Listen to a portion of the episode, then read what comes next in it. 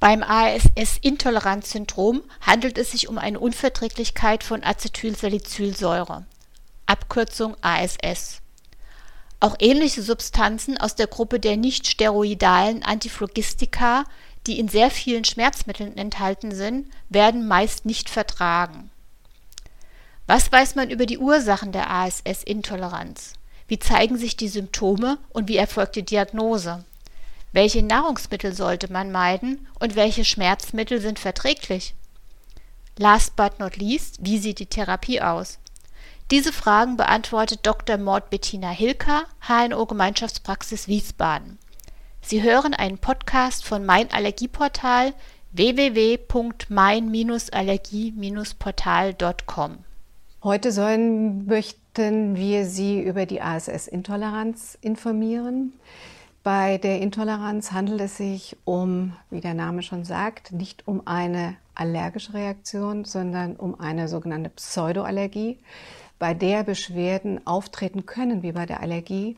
Nur wird es nicht durch einen immunologischen Mechanismus verursacht, sondern durch, eine, durch die pharmakologische Wirksamkeit der Substanz. Ursache für die ASS-Intoleranz ja, man hat eine Hypothese. Hier bei der Hypothese äh, handelt es sich um ein vermehrtes Auftreten der Leukotriene durch die Hemmung des, des sogenannten äh, COX-1, äh, COX-1, wie kann man das werden? COX-1-Stoffes oder ähm, der äh, Zyklooxygenase. Diese wiederum interagiert mit dem Arachidonstoffwechsel und dadurch werden vermindert Prostaglandine produziert und die Leukotriene haben einen, ja, ein deutliches Überwiegen und das führt unter anderem auch zum Asthma. Von einer Unverträglichkeit von Salicylaten spricht man, wenn Symptome auftreten, die einer Allergie gleichkommen, einer sogenannten Pseudoallergie, und diese Beschwerden können ganz unterschiedlich sein. Über Jahre kann ein Präparat sehr gut, kann das Präparat sehr gut vertragen werden. Und erst durch die Veränderung der individuellen Reaktionslage treten Symptome auf. Die Symptome können ganz unterschiedlich sein. Das, das bekannteste Erkrankungsbild im Rahmen der ASS-Intoleranz ist der sogenannte Morbus Samter. Der Morbus Samter ist durch die Trias gekennzeichnet, Polyposis nasi, Asthma bronchiale und die Unverträglichkeit von Aspirin. Wie gesagt, es kann über Jahre kann man das Präparat wunderbar vertragen und plötzlich durch die Veränderung der individuellen Reaktionslage tritt eine Pseudoallergie auf. Die Symptome der ASS-Intoleranz können ganz vielfältig sein. Natürlich der bekannteste ist der Morbus Samter, gekennzeichnet durch Polyposis, was den Patienten zunächst einmal in einer sogenannten Nasenatmungsbehinderung imponiert. Und die Nasenatmungsbehinderung ist auch das, was den Patienten zunächst einmal zum Arzt bringt. Andererseits können aber auch ganz, ganz unspezifische Magen-Darm-Probleme ähm, auftreten, deren Ursache die ASS-Intoleranz ist. Denn wir wissen, dass im Rahmen ähm, der Intoleranz ähm, eben auch Nahrungsmittel dieses Beschwerdebild verursachen können. Es ist selten, aber es können eben Magen-Darm-Probleme wie Übelkeit, Erbrechen, vermehrt Durchfall, aber auch im Rahmen der vermehrten Zufuhr generalisierte anaphylaktoide Reaktionen auftreten. Da es sich nicht um eine Allergie handelt, würde man hier eben auch von einer anaphylaktoiden Reaktion sprechen, die genauso aussehen kann wie eine Allergie, aber sie nicht IgE vermittelt ist. Die Diagnose der ASS-Intoleranz ist nicht ganz einfach. Äh, viele uns zur Verfügung stehenden Untersuchungsmöglichkeiten äh, geben uns nicht eindeutige Befunde.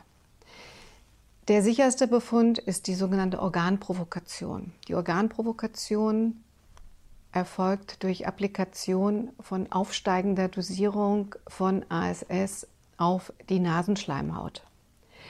Natürlich, wenn man bei einem Patienten eine sogenannte Provokation durchführt, muss der Patient über gesichert beobachtet werden.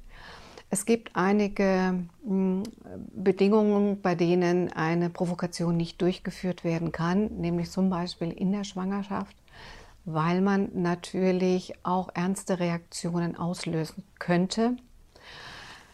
Die Laboruntersuchungen ähm, sind nur ergänzend durchzuführen. Da kennen wir zum einen den sogenannten funktionellen, die funktionelle Zelltestung, bei der wir auf das Missverhältnisse der Leukotriene zu den Prostaglandinen eingehen. Sie sind aber nicht, diese Untersuchung ist aber nicht so zuverlässig wie die Organprovokation. Ähm, Hautuntersuchungen gibt es ähm, eigentlich keine. Und ergänzend könnte man noch einen sogenannten ähm, Lymphozytentransformationstest durchführen.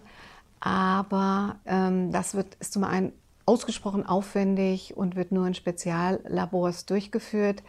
Somit ähm, ist die Organprovokation, was die Acetylsalicylsäure und die nicht-steroidalen Antiphlogistika angeht, die optimale ähm, Diagnosemöglichkeit.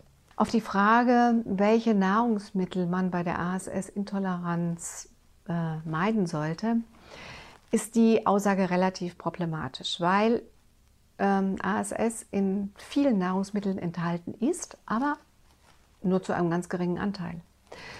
Ähm, Nahrungsmittel, in denen ähm, ordentlich ähm, ASS, also Aspirin, enthalten ist, zum Beispiel Cola, Pfefferminztee, Sachen, die sind eigentlich, ähm, ja, ähm, die häufig getrunken werden und deren Bedeutung man sich überhaupt keine Gedanken macht. Aber wenn man wirklich ähm, eine ASS-Intoleranz hat, sollte man sich einer suffizienten Ernährungsberatung äh, zuführen, weil nur die in der Lage sind, wirklich zu differenzieren, ob es sinnvoll ist, eine kategorische Diät durchzuführen oder ob es nicht ähm, sinnvoll ist, wirklich durch Verabreichung von ASS äh, auf eine Diät zu verzichten. Sinnvoll ist die Ernährungsberatung, die von guten Ökotrophologen hervorragend durchgeführt wird. Patienten mit einer ASS-Intoleranz kommen immer wieder auf uns zu und fragen uns, welches Schmerzmittel darf ich komplikationslos nehmen. Ähm, sicher zu den, bei der ASS-Intoleranz sind sämtliche nicht-steroidale Antiphlogistika nicht zu empfehlen. Zu den nicht-steroidalen Antiphlogistika gehören Voltaren und Diclofenac. Und auch Ibuprofen ist nicht sinnvoll bei der ASS-Intoleranz zu verordnen. Unbedenklich ist Paracetamol sind natürlich auch sämtliche Opiate. Bei Novagin bzw. Metamizol muss man auch vorsichtig sein, weil da auch Allergien auftreten können bzw. Intoleranzreaktionen. Ähm, deswegen würde ich da bei leichten Schmerzen zunächst einmal auf, die, auf Paracetamol verweisen und bei wirklich starken Schmerzen müsste man über die Applikation von Opiaten nachdenken, die sicherlich bei der ASS-Intoleranz unproblematisch eingesetzt werden können. Bei der ASS-Intoleranz muss man, was die Therapie angeht, natürlich hm, differenzieren. Handelt es sich jetzt um eine reine ASS-Intoleranz oder handelt es sich tatsächlich um den Morbus Samter? Beim Morbus Samter ist es tatsächlich äh, erforderlich, eine Sanierung der Nasennebenhöhlen bei ausgeprägter Polyposis durchzuführen. Im Anschluss an die operative Sanierung der Nasennebenhöhlen erfolgt die sogenannte ASS-Desaktivierung.